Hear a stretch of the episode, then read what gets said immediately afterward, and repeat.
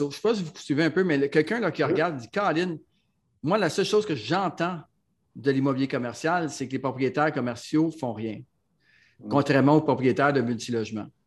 Les propriétaires commerciaux, ben, tu loues, tu signes un bail de 5 ans, puis c'est le locataire commercial qui entretient, qui fait tout, qui fait ses rénovations, qui fait son amélioration, euh, puis qui envoie un chèque à tous les mois. C'est-tu vrai ou c'est pas vrai ça? Ben, moi, je.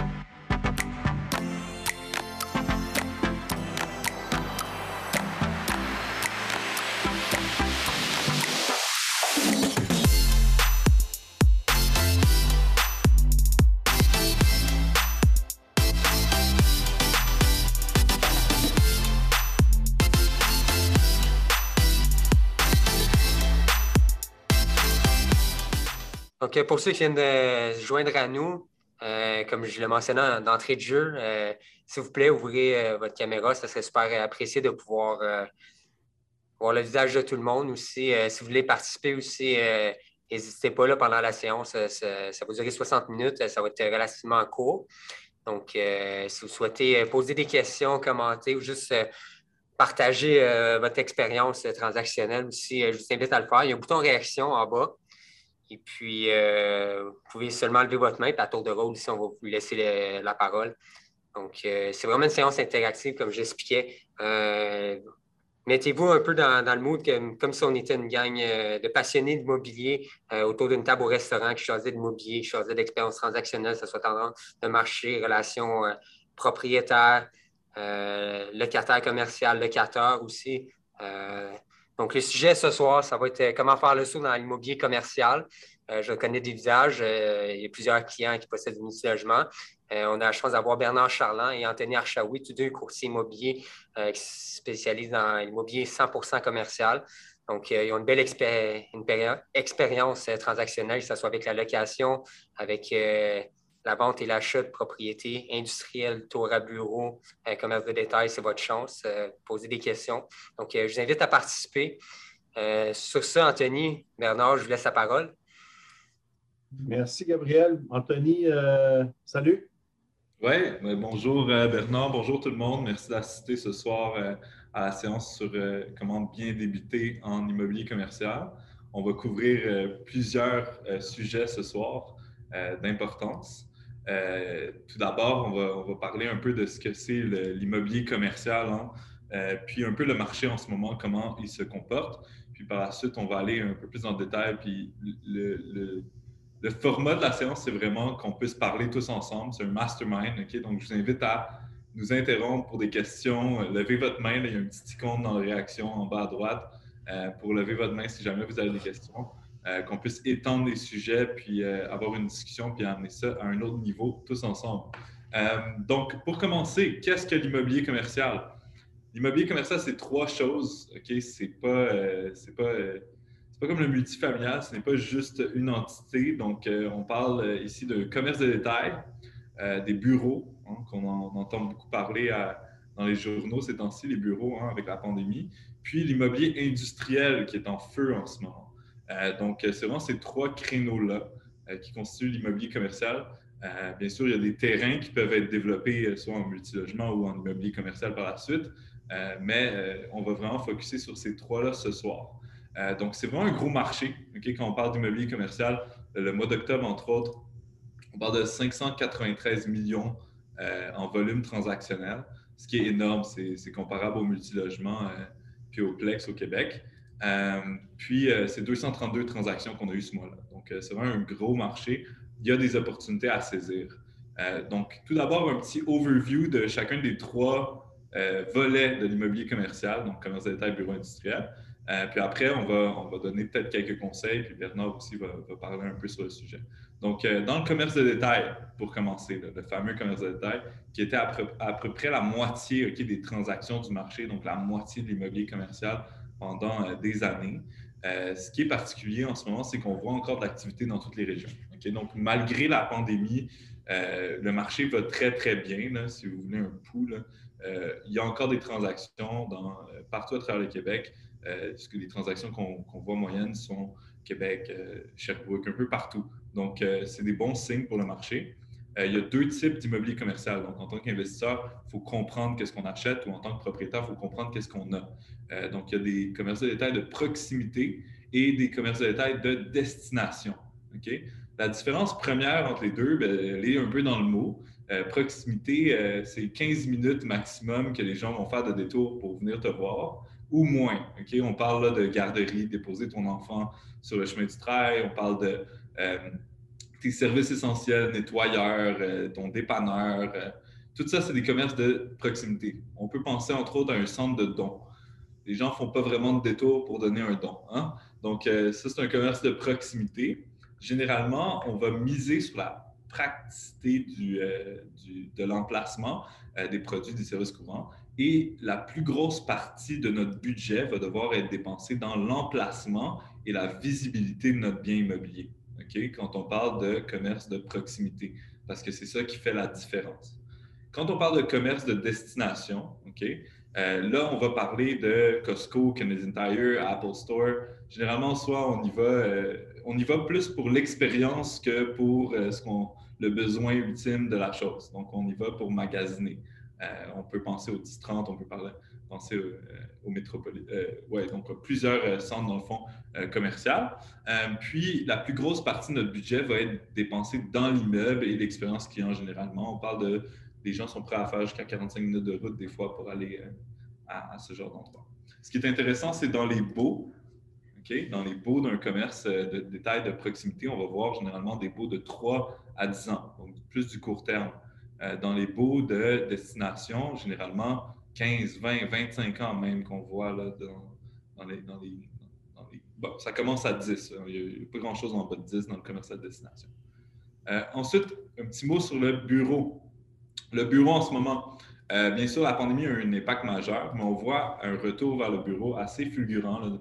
Euh, dans les listings PMML, on reçoit quand même beaucoup d'appels pour nos bureaux. N'hésitez pas à nous contacter si vous avez des bureaux à louer ou à vendre. Le bureau a repris. Puis particulièrement, on voit une grosse différence entre les bureaux qui sont haut de gamme, donc le, high-end un peu du marché. La demande est toujours là. C'est vraiment ce qui était déjà peu désirable qui a, eu un impact, dans le fond, euh, euh, dans le marché, qu'on voit que l'attention, elle n'est plus là. Euh, les comptables ont quand même besoin de bureaux, avocats ont quand même besoin de bureaux, courtiers ont quand même besoin de bureaux. Euh, peut-être pas autant de superficie, mais il y a encore une demande active, puis on voit les gros joueurs encore euh, s'y installer. Donc, très optimiste pour le bureau. Maintenant, l'éléphant dans la pièce, l'industriel, qui est mon favori, c'est celui que je, transige le plus ces temps-ci. il, a pris beaucoup d'importance. Euh, une des raisons premières que l'industriel prend d'importance, c'est qu'un investisseur immobilier en multilogement qui, qui va se compliquer la vie avec des baux annuels, puis je parle de compliquer la vie, mais qui a, affaire à la régie, qui a affaire au, résidentiel, entre guillemets, qui a des retours de 4 ou 5% sur son immeuble, puis qui regarde l'immeuble industriel voisin avec un bail triple net, qui a ces mêmes retours-là ou mieux euh, puis qu'il y a zéro gestion à faire, ou très peu, que le locataire paye les taxes, paye les assurances, paye la maintenance, bien, on comprend vite que l'attention peut être tournée en tant qu'investisseur. Euh, pendant des années, l'industriel était un marché qui était principalement propriétaire-occupant. Il l'est toujours, mais cette, cette proportion-là commence à diminuer à cause de l'attention des investisseurs quand on parle de multilogement ou quand on parle euh, même de commerce de détail, on voit des investisseurs qui ont des strips commerciales, on voit des investisseurs qui ont des multilogements. Euh, on en voit beaucoup dans les proportions de marché. L'industriel, par exemple, généralement, c'est le propriétaire occupant qui est propriétaire de son immeuble, qui ne bougera pas pendant 20 ans. L'autre chose intéressante avec l'industriel, c'est que l'immeuble est vraiment taillé pour ses besoins. Donc, euh, un, commerce de détail, sur, mettons, Sainte-Catherine, de 2500 pieds carrés, on peut faire une pizzeria, on peut faire euh, un sushi shop, on peut faire euh, euh, un, salon de massage, on peut faire pratiquement n'importe quoi avec. mais un immeuble industriel, généralement, va avoir quelques fonctions dominantes. la fonction la plus populaire en ce moment, puis la plus utile, c'est l'entreposage et, dans le fond, tout ce qui est centre de distribution. on le voit partout, c'est très, très en demande. Mais puisque cette demande elle est tellement forte et qu'elle a converti certains immeubles euh, qui se sont rajoutés des docks, etc., pour faire de l'entreposage, il y a de moins en moins de tous les autres secteurs industriels sur le marché. Donc, euh, ça, c'était deux scènes pour commencer. Euh, Bernard, tu veux glisser un mot? C'est bon. Merci, Anthony. Donc, le, moi, je, reviens. Ben, bonsoir tout le monde. Merci d'être là en grand nombre. Euh, je, vais, je, mais, je vais focuser vraiment sur le, plus le corps du sujet qui dit comment, faire, comment faire comme il faut le saut en, euh, en immobilier commercial. Euh, donc, moi, ça fait presque 18 ans que je fais uniquement de l'immobilier commercial. J'ai fait longtemps de la représentation de locataires uniquement, donc utilisateurs d'espace bureaux au centre-ville pour renouveler les baux ou pour les relocaliser dans une autre tour. Euh, j'ai également, pendant un bon gros cinq ans, travaillé exclusivement pour un propriétaire au centre-ville de Montréal comme directeur de location pour euh, représenter ce propriétaire-là, pour accueillir des nouveaux locataires ou euh, renouveler les locataires actuels. Puis après ça, bon, j'ai fait d'autres endroits. Puis je me suis joint il y a presque deux ans déjà avec l'équipe de, PMML pour partir l'unité d'affaires d'immobilier commercial. Je dirais que pour un propriétaire commercial, le point numéro un, à mon avis, pour avoir le plus de succès, c'est d'être broker-friendly. Donc, ton, meilleur partenaire d'affaires comme, comme propriétaire, c'est d'être euh, en, relation euh, professionnelle très, très bonne avec les courtiers immobiliers qui font de la représentation de locataires. Pourquoi? Parce que c'est eux qui vont remplir les pieds carrés, puis c'est eux qui vont renouveler les pieds carrés. Également, aussi, ça va souvent être eux qui vont représenter le propriétaire pour faire la transaction immobilière. Parce que faire une transaction de location en commercial, le courtier vient vraiment, c'est un mariage qu'on fait parce que c'est un terme de 3, 5 ou 10 ans. Et euh, il faut être capable donc de, il faut s'assurer qu'il y a un bon fit entre le propriétaire et le locataire. Et il faut s'assurer aussi qu'il y a un bon fit avec le locataire qu'on amène ou qu'on renouvelle avec les autres locataires qui sont dans notre immeuble.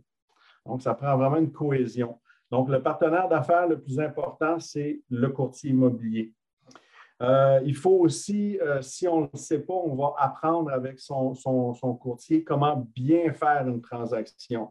Donc, bien faire une transaction, ça veut dire qu'il faut connaître son immeuble, quels sont les usages de mes autres locataires, est-ce qu'ils ont des clauses d'exclusivité, est-ce qu'ils ont des droits de, de première offre sur des espaces vacants, euh, toutes des choses comme ça qui font en sorte qu'on va pouvoir faire ou non une transaction avec quelqu'un d'autre. Donc, bien faire la transaction, bien connaître tous les termes et conditions qu'on a à mettre dans une promesse de location avant de s'en aller au bail. Un bail, quand la transaction est bien faite en amont, le bail va aller, va aller de soi parce que le propriétaire travaille avec son bail standard. Et après ça, il va juste le moduler avec les termes et conditions qu'on a mis dans la promesse de location. Une bonne promesse de location va peut-être avoir 6, 7, 8 pages, une dizaine de pages. va être bien étoffé. Un bail, lui, a peut-être 80 quelques pages, mais c'est standard. Euh, un autre point important aussi pour bien réussir en, immobilier commercial, c'est qu'il euh, faut que le propriétaire euh, soit présent. Alors, soit qu'il est présent lui-même personnellement ou via quelqu'un d'autre qui le représente, mais il faut qu'il se fasse voir. Donc, euh, c'est important d'aller dans les exemples, dans les événements immobiliers. en immobilier commercial, il y en a un qui est très populaire, c'est le forum immobilier. Donc, si le propriétaire ou un de ses représentants peut aller là et être un panéliste, trouver des sujets intéressants, bien, il va créer des contacts, mais aussi il va donner le goût aux gens qui sont là de vouloir faire affaire avec lui. Après ça, avec son courtier, comment bien publiciser euh, avec la recette marketing les espaces? Donc, ça, on l'a très, très bien défini chez nous. si vous allez sur les listings de location sur le site de pmml.ca, vous allez voir, entre autres, une des grandes forces, c'est la, visite 3D qu'on fait des espaces. Donc, un des points, un des buts de ça, c'est lorsqu'on est rendu à faire une visite physique des lieux, bien, on s'assure, on a déjà préqualifié le locataire. Il connaît l'immeuble, il connaît les engagements financiers, il a fait la, visite virtuelle. Donc, quand il vient sur les lieux, il est déjà euh, préqualifié. Donc, la, recette marketing est hyper importante. Euh, il faut aussi, comme propriétaire, être euh, capable de comprendre les dépenses qui sont reliées à une transaction de location. Donc, les dépenses, évidemment, il va avoir les honoraires de courtage. Il va avoir aussi les coûts que le propriétaire va devoir faire pour faire ou aménager ce qu'on appelle le base building. Puis aussi, il va avoir les coûts à faire. Est-ce que c'est lui qui va les payer, les financer, euh, les aménagements du locataire? Donc, parce que si on a, un exemple, on prend un beau gros carré euh, en air ouverte, mais quelqu'un arrive là, et il a besoin de, huit bureaux fermés. Donc, il y a tout, il y a tout cet aspect-là des plans préliminaires, des estimés budgétaires, de faire les soumissions avec les, travailleurs, euh, les, entrepreneurs généraux, qui, qui paye en totalité ou en partie ces, euh, travaux-là. Donc, il y a toute une structure qui est à faire. Ce qui est intéressant aussi quand on fait tout ça, c'est que ça se fait pas, ça se fait, c'est échelonné sur plusieurs semaines, voire plusieurs mois, la négociation d'un bail de location.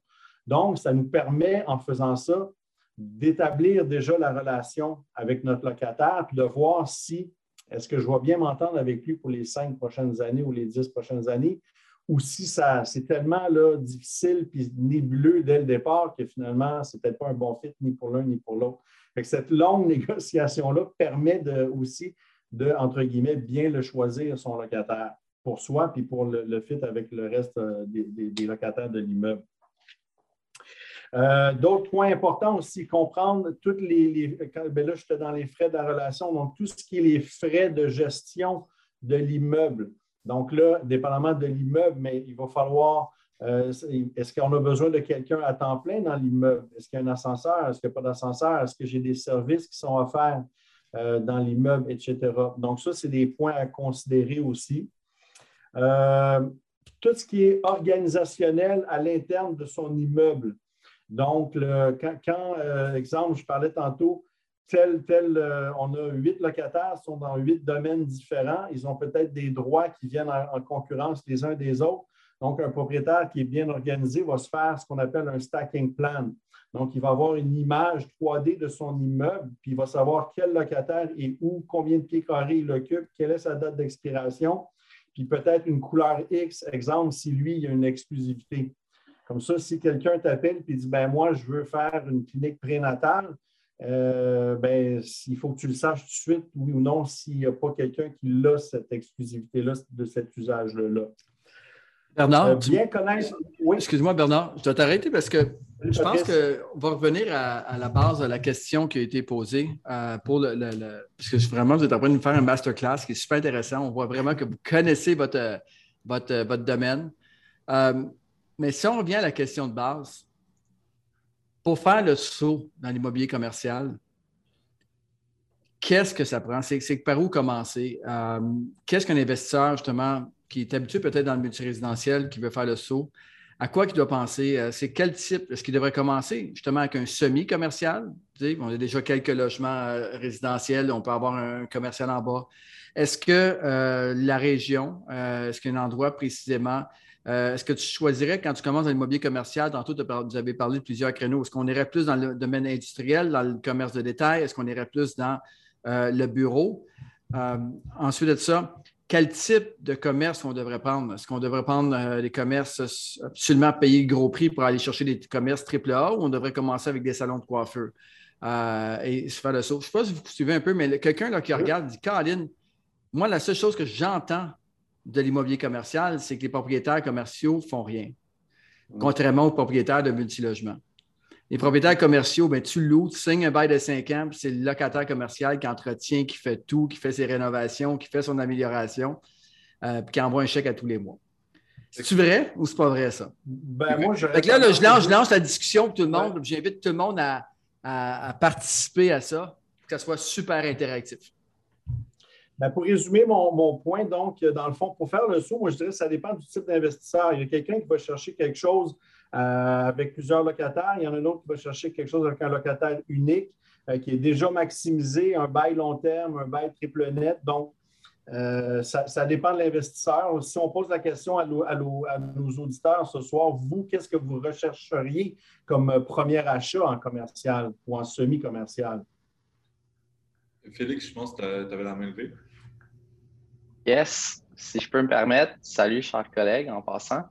Euh, si moi, par exemple, demain matin, j'avais une mise de fonds, je, suis prêt à investir en commercial, c'est quoi que vous me suggériez? Est-ce qu'un immeuble industriel, étant donné que c'est super fort, ou je serais mieux d'acheter peut-être des mini-entrepôts ou une strip industrielle, étant donné que je veux diluer mon risque? Si moi, qui ne connais pas trop le marché, je veux investir là-dedans, c'est quoi, c'est quoi la suggestion? Pas safe, mais c'est quoi, mettons, pour quelqu'un qui débute? Est-ce que tu veux diluer ton risque? Est-ce que tu veux tout investir dans un immeuble, avoir un locataire? C'est quoi la, votre perspective, dans le fond, par rapport à ça? Super bonne question. Euh, ben écoute, si tu as une mise de fonds en commercial, déjà, il faut que tu t'attendes à, à, payer un peu plus que 15 Il n'y a pas de CHL. Fait déjà, il faut prendre ça en considération. C'est une mise de fonds qui est quand même un peu plus supérieure en commercial euh, en général qu'en multi-logement tu vas retrouver. Euh, puis ça, je te conseille déjà de, regarder avec un courtier hypothécaire PMML, regarder ce que tu peux faire. Bon, première étape, tu regardes quel type d'investisseur tu es, comme Bernard a dit. Donc, si toi, tu as une mise de fonds, euh, tu peux commencer avec ce qu'on appelle un condo commercial. Ça, c'est vraiment beginner friendly. Écoute, moins de gestion. Euh, j'achète ça, je le loue, puis ça se gère soi-même, entre guillemets. Quand, Patrice, tu disais l'investisseur commercial, il fait, il fait pas grand-chose, puis ça c'est vrai, mais c'est pas vrai. Il en fait plus au début, puis après ça, il se détend.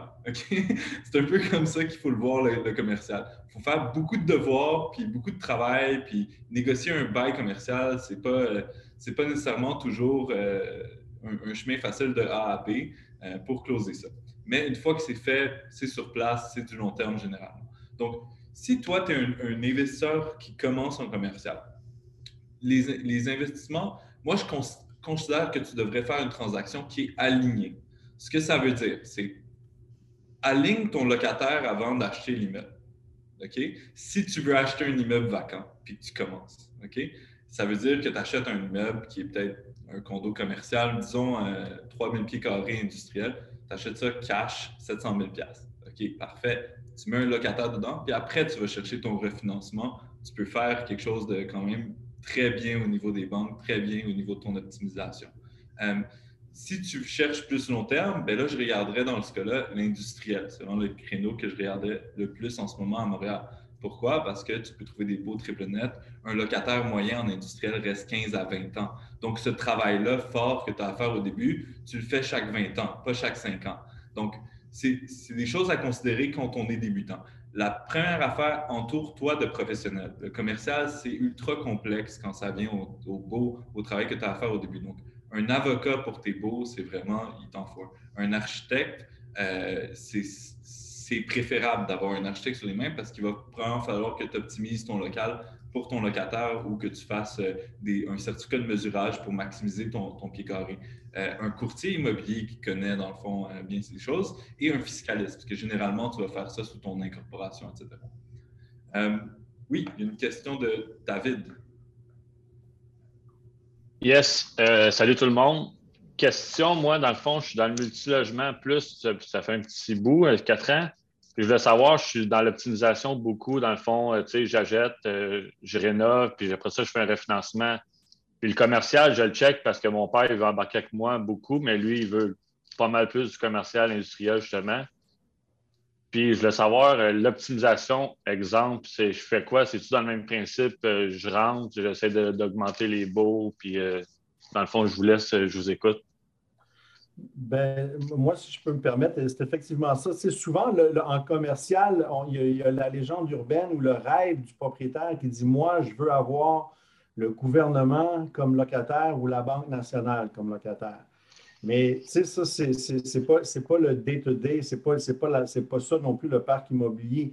Quelqu'un qui veut rentrer en, commercial, c'est comme en, en, multilogement. Il va, il va acheter quelque chose de peut-être un peu plus petit, avec de la vacance ou avec des baux qui, vont, qui, sont, très, qui sont dus très bientôt, qui ne sont pas publiés, donc on n'est pas obligé de garder le locataire, puis que justement, il y a un potentiel de, euh, d'optimisation. Donc, c'est, si tu achètes quelque chose avec une vacance importante et que tu as, avec les trucs qu'on a mentionnés tantôt, un bon, un bon courtier puis un bon réseau, tu vas rentrer à court terme ou à moyen terme un bon locataire pour une période de 5 ans, peut-être 10 ans.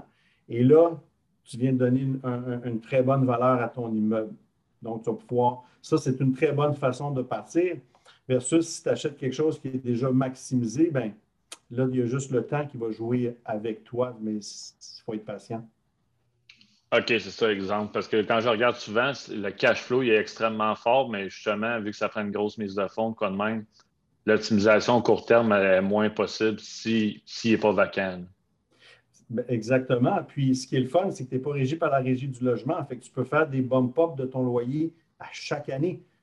Tu sais, quand tu fais un bail de 10 ans là, sur un 5000 pieds carrés, puis que ça monte à chaque année, puis c'est toi qui l'as négocié dès, la première année, tu fais la valeur de ton bail, là, puis tu divises ça par le, un cap rate du marché d'aujourd'hui, ton, ton, immeuble, c'est des coups de circuit. Là.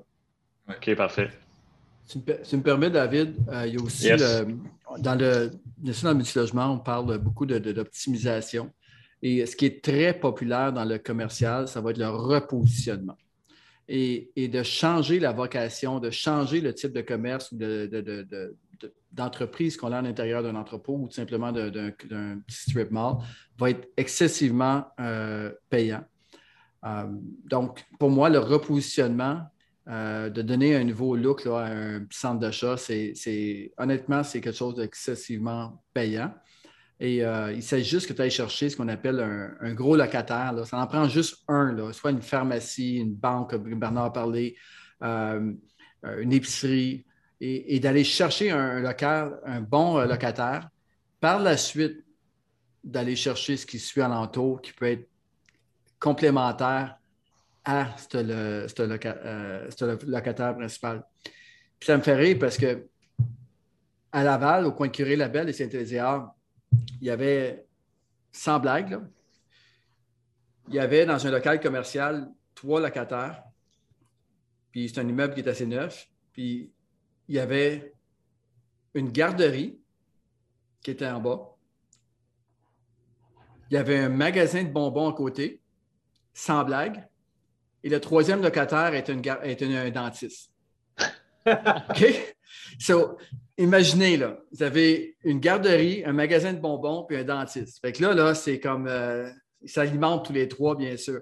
Et à un moment donné, j'ai tellement trouvé, puis je n'étais vraiment pas dans l'immobilier commercial à ce moment-là. Vous savez, le PMML, on le fait seulement depuis deux ans. Euh, plusieurs années qu'on travaille dans la baisse puis arrivé, mais deux ans qu'on opère. Puis je me rappelle de 6-7 ans, quand j'avais vu ça, ça m'avait comme wow! C'est vraiment le. Fait que j'imagine de positionner est vraiment important. Euh, bien positionner, bien se positionner dans le marché, d'aller chercher des, commerces qui vont s'auto-alimenter, ce qui fait que le taux de rétention, ton taux de renouvellement va être, euh, va être vraiment être fort. Et bien sûr, le dernier à signer, là, je me mets à la place du, dentiste. Euh, qui, quand ils vont à une garderie avec un magasin de bonbons, ben, c'est plus facile de négocier un bail euh, pour lui en faveur du propriétaire. Mais, mais malheureusement, le dentiste ne peut pas dire aux enfants de ne pas manger de bonbons. Là. Ça va être mal vu à cause de son, de son, de son locataire à côté. Et soit dit en passant, un dentiste, c'est un très, très bon locataire à avoir parce qu'il est, il est, il devient captif. Parce que se relocaliser, un dentiste, ça coûte excessivement cher à cause de tous les aménagements de la plomberie extraordinaire que ça demande un bureau de dentiste. Donc, un dentiste va rester 40 ans dans un endroit. Donc, euh, ça, c'est très, très bon. Une autre façon aussi, euh, pour terminer peut-être, ben, l'optimisation, elle est infinie, mais une autre façon d'optimiser en commercial, c'est quand tu penses pied carré. Donc, si tu achètes un immeuble de quelqu'un qui n'était pas sophistiqué et qui n'a jamais mesuré autrement qu'avec un tape à mesurer ses pieds carrés, trois fois sur quatre, si tu achètes, exemple, un immeuble qui, dit qu'il a 10 000 pieds carrés, si tu le refais remesurer selon les normes qu'on appelle BOMA 96, ben, tu vas peut-être te ramasser avec 12 500 pieds carrés. Donc, en faisant rien, tu viens de gagner 2 500 pieds carrés de plus à la location pour le restant de tes jours. Parfait, merci beaucoup. Hein. Alain avait une question. Salut Alain. Oui, OK, bonjour. Euh, moi, je suis de la région de Lévis. Je trouve ça super pertinent ce qu'on est en train de faire là, parce que moi, cet été, j'ai eu fait face à une situation où je voulais acheter un 8 logements, mais finalement, quelqu'un m'a proposé un petit centre d'achat. Donc, essayons de s'imaginer un 8 logements dans la région de Québec-Lévis, qui est à peu près la grosseur d'un petit centre d'achat, genre 6 locataires. Mais ce qui m'a pas énervé, parce que j'ai zéro connaissance, ma courbe d'apprentissage n'est pas là dans le commercial comme elle est dans le multilogement depuis 10 ans, mais je pense que des coûts d'acquisition puis un processus d'acquisition qui est complètement différent. Exemple, la promesse d'achat à Facan, euh, tu fais-tu une inspection en bâtiment, l'évaluation agréée et, tous ces détails-là, j'aimerais ça que vous preniez deux minutes pour faire un parallèle entre le processus d'acquisition d'un multilogement et le processus euh, commercial pour, en tout cas, moi, me mettre en sécurité pour m'ouvrir les portes plus sur un petit commercial dans le futur. Bien, le processus, nous, à l'interne, chez PMML, on fait nos évaluations de la même façon. Euh, c'est simplement le langage qui change, mais l'analyse demeure la même. Donc, euh, si tu vois euh, qu'il y a un problème dans les ratios, ben, est-ce que c'est parce que les loyers sont trop bas ou les dépenses sont trop basses, les dépenses sont trop élevées ou les deux? Et euh, en faisant une étude de, marché, en, allant chercher des comparables de la, valeur locative de tes pieds carrés, ben, toi, comme acheteur, tu vas pouvoir stratégiquement savoir si, tu as un potentiel d'optimisation. Mais le processus d'acquisition est essentiellement le même. Il, y a, quelques éléments qui vont, qui vont changer tout de même. le premier élément qui, est différent du multilogement, c'est qu'on va être beaucoup moins souvent en offre multiple dans le commercial. Donc, ça, il faut le comprendre, il faut, savoir que euh, ben, faut jouer autour de ça. Quand on est en offre multiple, c'est jamais une, situation différente. Euh, deuxième chose, c'est dans notre vérification diligente, il va y avoir des éléments qu'on va regarder plus en commercial qu'en multilogement. Je donne un exemple, les tests environnementaux. Ça fait partie du commercial. c'est plus réel dans, dans, de l'industriel ou les stations-service ou les centres, centres d'achat à côté d'une station de service, etc., que ça va l'être dans les maisons unifamiliales où il y avait peut-être une tank, etc. dans ça.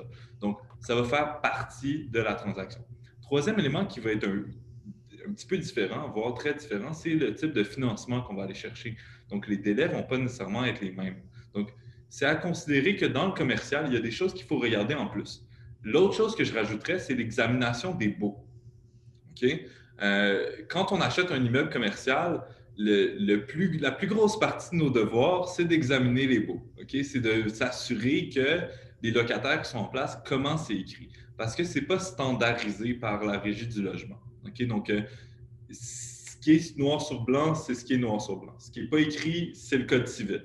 Donc, qu'est-ce qui est noir sur blanc pour moi? Qu'est-ce qui me protège, quand est-ce que ça finit, c'est quoi les petites clauses, c'est qui qui paye en, tant que feu, c'est quoi les responsabilités civiles de ces assurances au locataire qui est là?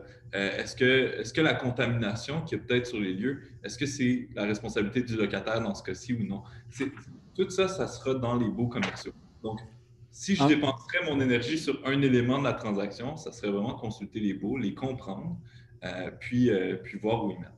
Oui, Patrick. Euh, puis Anthony, Anthony si, tu me permets, excuse-moi Alain, c'est que j'en fasse tellement, je mets tellement d'emphase sur ce que Anthony vient de dire, parce que les gens ne réalisent pas, c'est les beaux commerciaux, honnêtement, de Florian qui est avec nous ce soir, Florian qui est courtier PML, qui se spécialise dans la location. OK? Et on ne réalise pas, mais une transaction de location d'un bail, bail commercial, est beaucoup, beaucoup, et je dis vraiment beaucoup plus complexe qu'une transaction de vente commerciale. Euh, premièrement, un bail, ça a souvent 70, 80 pages, un bail commercial. En tout cas, moi, ceux que j'ai signés, mettons exemple avec Cominard ou avec, euh, avec Oxford ou euh, peu importe les, gros propriétaires, c'est quasiment 100 pages. Alors qu'une promesse d'achat pour un acheter un immeuble, ça se limite souvent à 5, 6, 7 pages. Donc, déjà là, vous voyez qu'il y a de la matière. Puis, ce que, comme Anthony dit, c'est que en plus, ce n'est pas standardisé. Oui, bien, il y a certaines clauses qui reviennent tous, mais chacun son wording. C'est différent d'un propriétaire à l'autre. Et il y a tellement, mais tellement de subtilité dans, un, dans, un, bail commercial. Et souvent, ben, c'est ça qu'il faut regarder. Puis quelqu'un qui connaît bien son affaire va être capable, dans la vérification diligente, dans le processus, d'aller chercher des opportunités à travers ça. Et euh, donc, c'est ça. Pour répondre à la question, si on fait le parallèle entre les deux, là, définitivement au niveau de la vérification diligente, euh, je pense que toute l'enveloppe du bâtiment doit être bien regardée, comme dans le multilogement. Mais ce qui est encore plus complexe, c'est l'étude des baux. Et, je vous dis, là, juste ça, c'est un métier en tant que soi, euh, la location commerciale. Oui. Et ce que je recommande pour ceux qui font le saut, parce que euh, un peu plus tôt, là, David, tu mentionnais l'optimisation, puis qu'est-ce qu'on devrait regarder. Il y a trois façons d'optimiser. En gros, c'est pour, changer de locataire, disons, puis changer l'usage, c'est soit tu achètes un immeuble vacant, soit tu achètes des baux qui finissent bientôt, ou soit tu as des baux qui finissent dans longtemps, mais qui ne sont pas publiés. Pour commencer, je, recommande ne pas aller pour cette troisième option, parce qu'il y a plein de, risques qui peuvent faire en sorte que pendant la transaction, le locataire est au courant, publie son bail avant, avant l'acte de vente ou peu importe. Donc, pour ceux qui commencent à faire le saut, allez pour les baux qu'on sait qu'ils vont finir bientôt, euh, c'est les, plus safe. Ça veut dire que vous avez quand même un petit roulement. Ça va être plus facile pour votre financement pendant quelques mois, le temps que le, bail finisse. Le best case scenario, le, rêve, c'est d'avoir un bail, disons, 5 ans avec une option que tu peux enlever le locataire en 6 mois de préavis. Des fois, tu vas voir ça. Ça, c'est parfait. Tu vas chercher ton financement parce que tu as un bail 5 ans. C'est sûr que généralement, les, les, baux ne sont pas optimisés dans ces cas-là. Donc, tu vas aller chercher une valeur immobilière peut-être moins élevée que la valeur marchande de l'immeuble. Euh, dans ton financement, mais au moins, ça facilite ton financement de l'immeuble. Puis par la suite, ben, tu as ta clause justement pour les sortir. Tu n'as pas à venir chercher le code civil ou amener les avocats là-dedans. Euh, c'est très simple de cette manière. Donc, juste deux petits mots là-dessus. Oui, Quentin? Donc, la question est un peu pour revenir sur le sujet que tu as effleuré tantôt de l'environnement.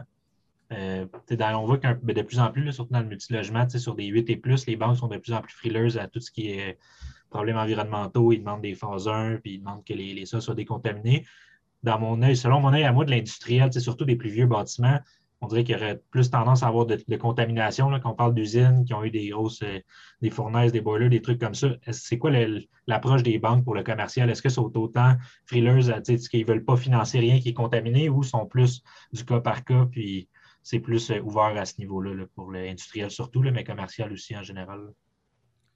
faut les phases environnementales, euh, un financement en, immobilier industriel aussi. En ce moment, la moitié de mes dossiers industriels ont des phases dessus. Fait que soit on est en processus ou on a complété. Euh, c'est très commun. Il y a des usages aussi qui sont considérés automatiques phase 2. Ça veut dire que, mettons que tu avais, j'ai un dossier en ce moment, on a au sous-sol euh, une imprimerie de chandail. Donc, utilise la peinture, ça sent la peinture. Direct là, phase 2. On skip la phase 1 même. On, sait déjà qu'on s'en va en phase 2. Donc, c'est à prévoir. Euh, ce, qui est, toujours mêlant, c'est justement pour revenir euh, au beau dans ces questions-là, c'est qui qui paye. C'est vraiment ça la question. Euh, est-ce que c'est -ce le locataire qui assume ou est-ce que c'est l'un ou l'autre? L'autre affaire qu'il faut considérer, c'est quand tu fais un sol environnemental pour ton multilogement, puis pour ton usage industriel, le degré de, contamination va avoir un impact sur la, la, solution positive ou négative de l'offre, en fait, de, de, la, phase. Donc, l'industriel, c'est un degré C qui est acceptable OK, dans, tes études de contaminants. Euh, tandis que euh, pour le résidentiel, il faut que ça reste dans le A et B. Euh, donc, pour le commercial industriel, C. Mais malgré le commercial industriel C, il y a certains usages commerciaux industriels que tu ne peux pas faire dans C. Admettons, je pense que tu ne peux pas avoir de parc pour les enfants, des choses comme ça. C'est considéré commercial quand même, c'est plus gouvernemental, mais on ne veut pas des enfants qui jouent quand il y a un système de contamination. Par exemple, ils vont te laisser avoir, mettons, un bike lane, une, pour vélo, parce que tu es juste de passage, donc euh, tu n'es pas présent. Donc, c'est des choses intéressantes comme ça qui viennent, ça dépend du degré de contaminant. Donc, pour répondre à ta question, oui, les banques vont l'exiger, oui, il va falloir le, faire dans ta transaction, pas le choix, mais le niveau de contaminant va être plus lousse pour, l'usage industriel qu'il serait pour, une résidence. L'usage est très important aussi quand on parle de, phase 1, phase 2, mais c'est définitivement du cas par cas. Puis, je voulais revenir sur le sujet de tantôt aussi. Euh, j'ai un petit blanc de mémoire, mais ah c'est ça pour les. Pour les vu il n'y a, pas de règle nécessairement, la seule règle, c'est le bail qui lie le, locataire et le, propriétaire. Il n'y a rien qui empêche un propriétaire de s'asseoir alors qu'il reste encore trois ans au terme de s'asseoir avec son locataire, de comprendre ses besoins actuels, ses besoins futurs, puis de le renouveler tout de suite. si quelqu'un veut créer de l'optimisation, il faut qu'il aille à la source, c'est ses locataires. il n'y a rien qui empêche de faire des renouvellements prématurés. Ça, ça se fait fréquemment même. Et Bernard, si tu me permets même là-dessus, c'est que ça, tu vois là déjà une opportunité. Parce que dans, le commercial, souvent les baux vont, être, euh, vont comprendre ou exclure des travaux d'amélioration locative, OK? L'amélioration locative qu'ils appellent. Et euh, exemple, on va louer euh, un local à, 25 le pied carré, mais sans amélioration locative. Et souvent, les propriétaires vont dire écoute, si tu veux que, mettons qu'on sait qu'on veut aménager des bureaux, OK, dans un, dans un local, puis ça va coûter, exemple, un demi-million pour en rénovation. C'est pas tellement long, un demi-million en rénovation. Mais souvent, les propriétaires vont proposer au locataire, donc ça peut être une façon de dire au locataire, regarde, moi, je vais payer tes améliorations locatives, mais on va les échelonner sur cinq ans dans ton bail. Ce qui fait que, oui, le propriétaire doit mettre l'argent pour améliorer les, pour, payer ces travaux-là ou les refinancer, peu importe, c'est-à-dire les financer, ces travaux-là, le propriétaire. Mais la bonne nouvelle, c'est que si tu es capable d'améliorer de 7 le pied carré ton loyer annuel, à cause que tu as toi-même mis l'argent pour élever. Ce qui va arriver, c'est que ton revenu net, donc ton TGA de financement, va être beaucoup plus élevé que ce que toi, ça t'a coûté pour mettre les travaux d'amélioration. Et ça, comme Anthony et Bernard l'ont mentionné, c'est qu'en tout temps, Bernard vient de le mentionner, tu peux acheter un immeuble puis déjà négocier avec les locataires. Moi, je vais emmener l'immeuble à un autre niveau. Je veux repositionner l'immeuble. Je veux vraiment amener ça avec des, bons locataires. Donc, euh, d'offrir aux, locataires actuels de, changer les conditions conditionnelles à une amélioration, à un investissement. Bien, on n'est pas, euh, on n'est pas il n'y a pas de régie du logement. Là. Fait il y a moyen de s'entendre. Si, bien sûr, c'est un bail que tu dois respecter quand tu achètes un immeuble, mais il y a quand même euh, beaucoup plus d'ouverture, surtout si le retour sur investissement OK, pour le locataire, d'accepter ça fait qu'il va avoir un achalandage plus élevé puis une meilleure clientèle. Souvent, les locataires vont vouloir embarquer là-dedans. C'est des gens d'affaires, eux aussi. Puis, quoi de mieux que de dormir sur ses deux oreilles quand tu renouvelles pour 5 ans ou 10 ans un de tes locataires, 3 ans d'avance? Merci. Euh, peut-être euh, Tristan, une question pour, euh, pour vous, messieurs.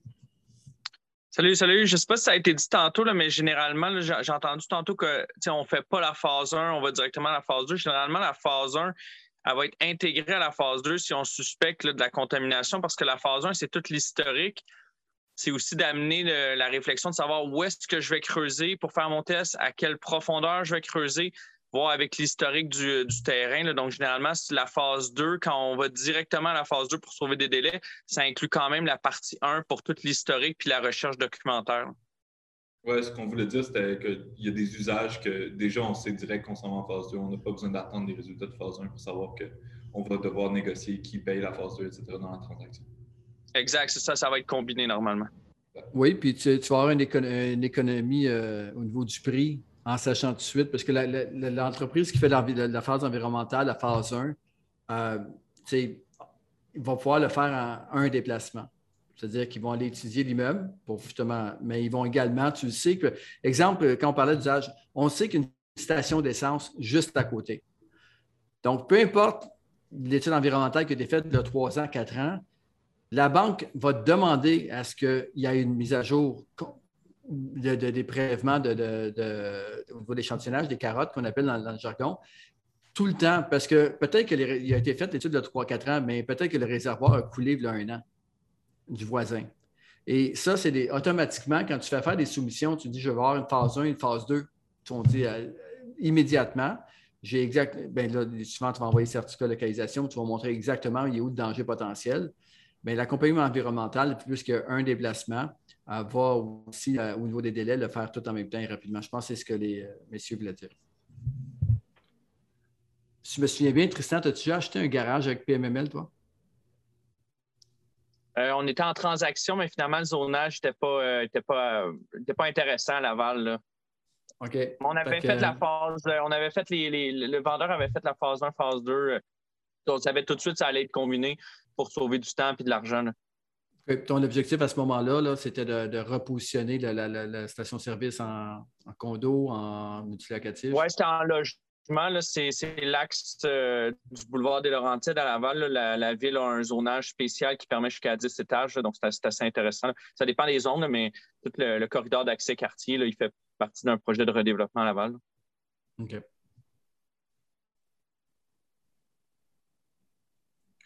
Merci. Donc, euh, on continue. Euh, Anthony et Bernard, s'il y en a d'autres qui ont des questions, je vous invite à lever votre main. Oui, euh, Alvandi. je ne sais pas si c'était une erreur. oui, en fait, Alvandi de la région de Québec. Juste une petite question. En tant que, en tant que propriétaire, j'imagine, tout le monde cherche un bail net.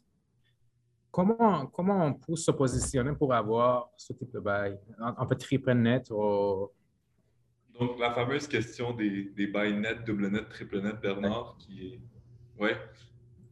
Oui, bien, il faut faire attention ici parce que je vous dirais que si on pose la question à 10 personnes, on risque peut-être d'avoir 10 définitions différentes, là, mais grosso, grosso modo, de façon standard, lorsqu'on est en bureau, on va avoir un bail net.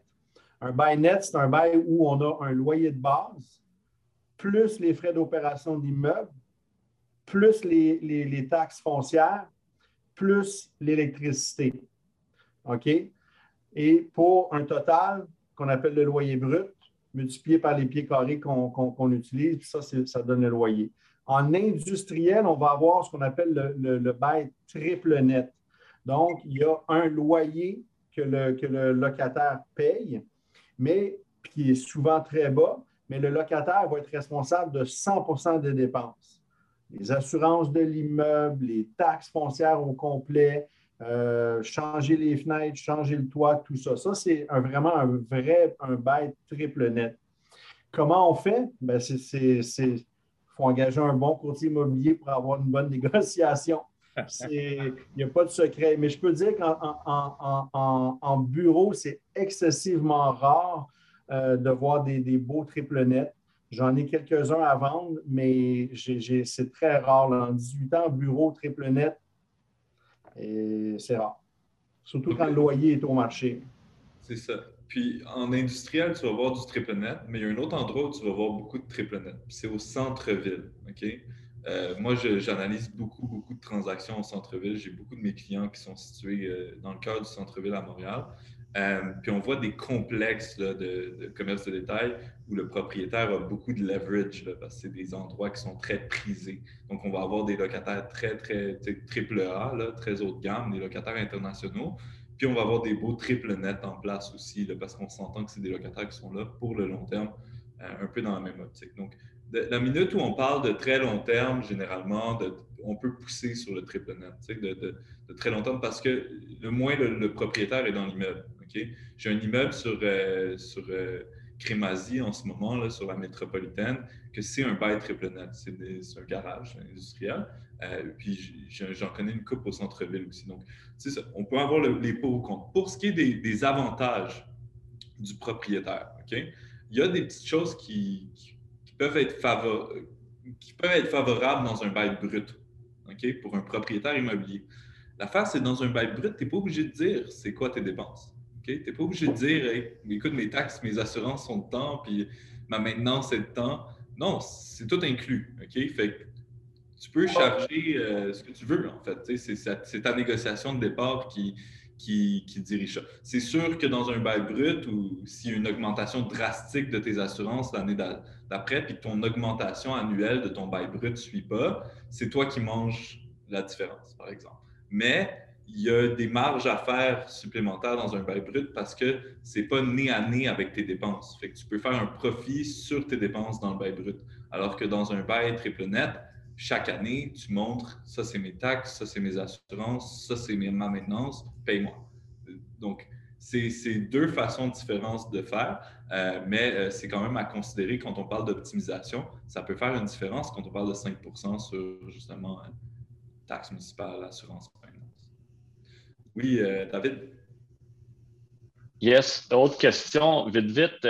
Quand je veux checker un immeuble commercial ou ben non industriel, je veux checker à combien je ferais l'offre, peu importe. C'est-tu comme moi, j'en reviens tout temps à mon multilogement, là, je fais mes calculs vite, vite, euh, revenus, dépenses, puis après ça, euh, le TGA, merci, bonsoir, puis je check si ça peut être rentable vite ou non. Commercial ou industriel, comment, y a-t-il un calcul rapide à faire ou c'est-tu ressemblable avec les revenus dépenses, peu importe? il faut que tu connaisses les TGA de, du, bien que tu regardes. C'est euh, industriel Laval, industriel euh, West Island, euh, bureau, centre-ville. Ce sont tous des, TGA qui sont différents. Donc, si, il faut que tu sois capable de, tracker ce fameux TGA-là. Il faut que tu sois capable d'analyser tes ratios. Donc, pour savoir si justement tu peux avoir de l'optimisation et, de quelle manière? Je te dirais. C'est aussi, euh, c'est exactement ça, Bernard. Puis c'est aussi euh, de savoir c'est qui que tu vas mettre là-dedans.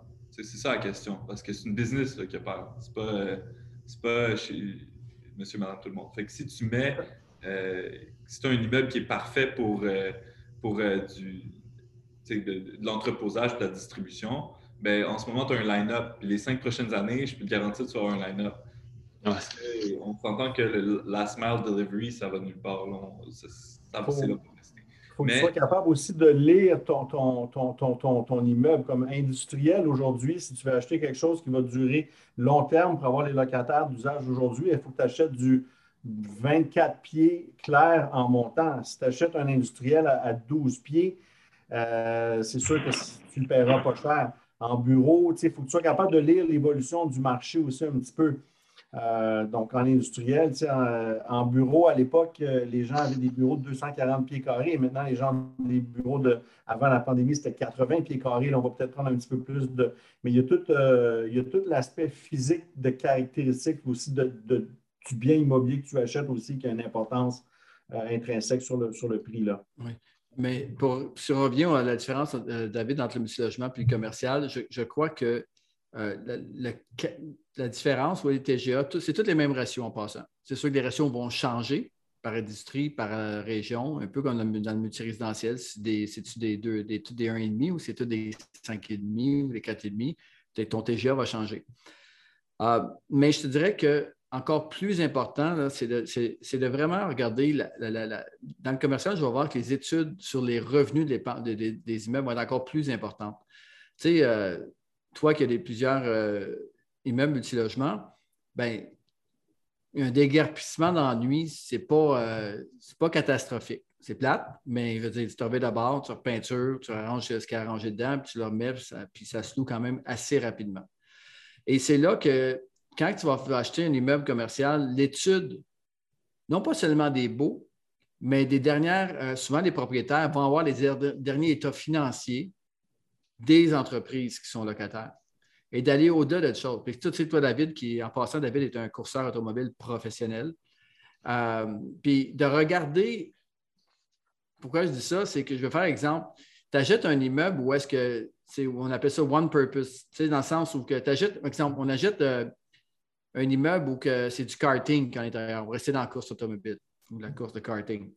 Mais si tu achètes un immeuble puis c'est du, du, karting à l'intérieur, si lui décide de s'en aller, là, tu ne pas sur un dizaine avec un coup de peinture pour relouer ça, qui, qui va, un, quelle entreprise va vouloir louer ça? Et, c'est là que la, solidité, le type de locataire, des fois, oui, le TGA est important. Donc, plus que ton locataire va être dans une vocation unique. Prenez l'exemple de, euh, au Centropolis, euh, il y a un endroit, je pense je ne m'en rappelle plus du nom, je pense que c'est, en tout cas, je n'ose même pas le dire, mais un endroit où que tu peux faire du surf à l'intérieur. OK? Euh, peut-être que quelqu'un pourrait sortir le nom, là, au Centropolis, c'est carrément. Maïva Surf. Maïva Surf, exactement.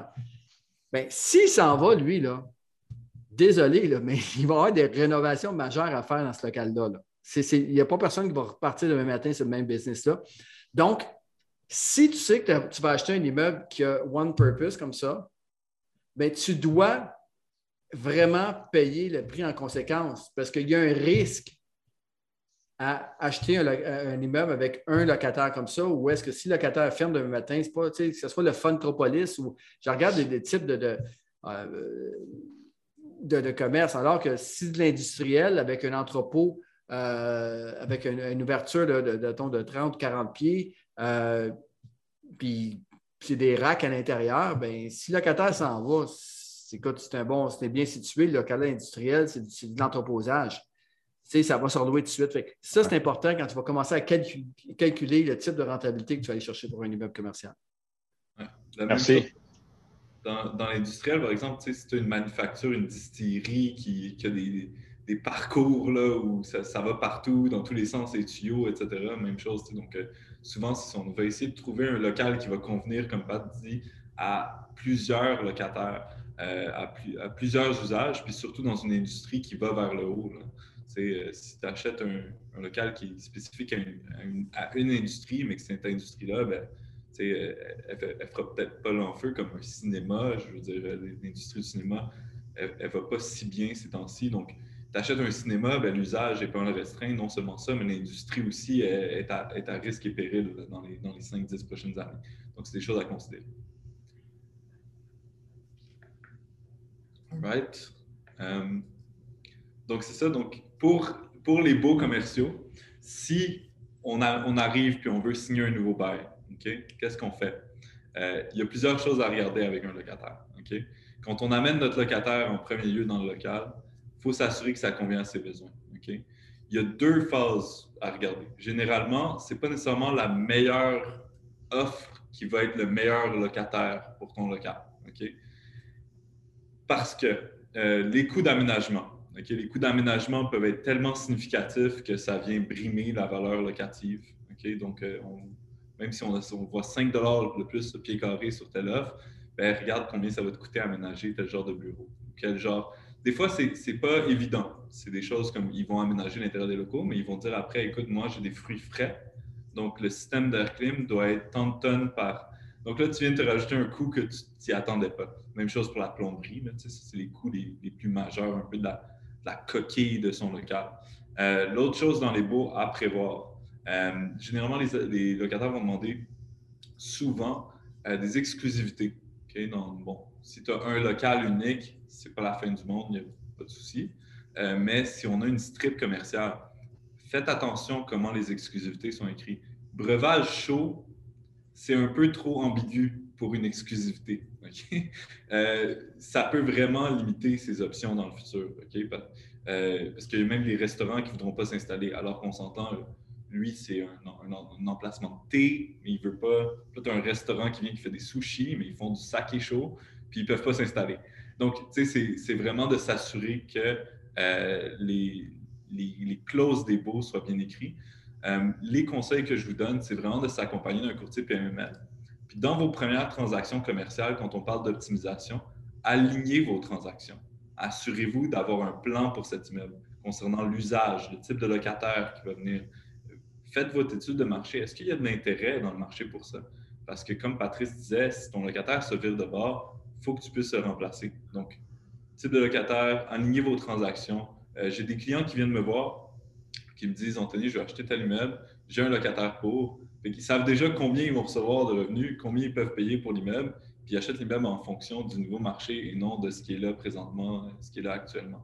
Donc, ça, ça fait beaucoup de sens euh, en tant que premier investissement commercial pour être sûr de ne pas se retrouver avec un immeuble vide, entre les mains. Euh, puis plus que ça, ben, nous, on, négocie même des, des, baux sur des immeubles qui ne sont même pas encore construits. Donc, on peut s'y prendre d'avance. Euh, l'idée, c'est juste d'être bien préparé, savoir dans quel quartier on veut s'enligner, quel genre d'usage on veut avoir, quel type de locataire on veut gérer. À main levée, est-ce qu'il y a des gens qui ont des immeubles euh, commerciaux dans la, dans la salle en ce moment? Ou semi-commercial peut-être? Semi-commercial, oui, il y a Médéric. J'imagine qu'il y a beaucoup de caméras qui ne sont pas allumées, donc il doit en avoir. D'autres, je, sais qu'il y a certains de mes clients dans la salle. Mais euh, Anthony, il reste trois minutes pour conclure. J'aimerais conclure la soirée, de donner euh, les, trois choses à retenir. Là. Puis euh, je pense qu'on a parlé beaucoup, beaucoup du, locataire. On sait que dans l'immobilier commercial, c'est une grosse différence par rapport au multirésidentiel. C'est, le locataire a, beaucoup, beaucoup d'importance dans son choix. On, puis aussi d'y aller peut-être avec des, projets mixtes. on parle de semi-commercial, multirésidentiel en haut. Des fois, juste faire le saut dans commercial avec un, un, commerce en bas, mais quatre ou cinq locataires en haut, résidentiel, ça peut être une belle porte d'entrée. Euh, puis même les méga projets, c'est important d'avoir une mixité si c'est possible. Regardez l'exemple, je parlais du Centropolis. Pendant qu'il y a eu le confinement, le Centropolis, là, c'est un lifestyle center. Tous les premiers étages partout, c'est des restaurants, vous savez. Mais comment Communard a réussi euh, à passer à travers? Mais les deuxièmes étages, partout, c'est du euh, bureau, des services. Puis honnêtement, pour, pour, avoir PML est à recherche de locataires pour agrandir à Laval, puis on, a voulu se battre pour aller trouver un locataire.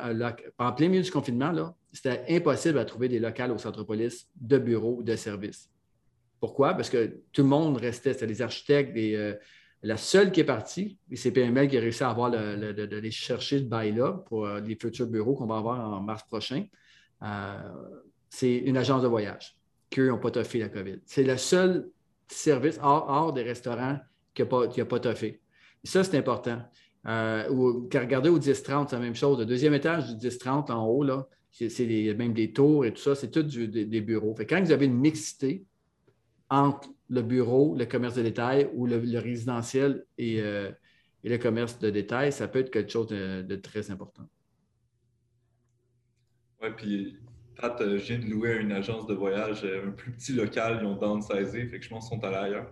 Euh, je pense que c'est ça qui arrive, ils font des shifts, puis on a des, firmes d'architectes qui grossissent, qui vont prendre qui, vont prendre des plus gros locaux. Et, c'est cyclique, hein, parce qu'on s'entend, ça va prendre un an maximum, peut-être deux maximum, les agences de voyage vont revenir en force dans, le marché. Donc, c'est là que c'est important d'avoir peut-être une, diversification là, au niveau des locataires aussi dans le type d'industrie.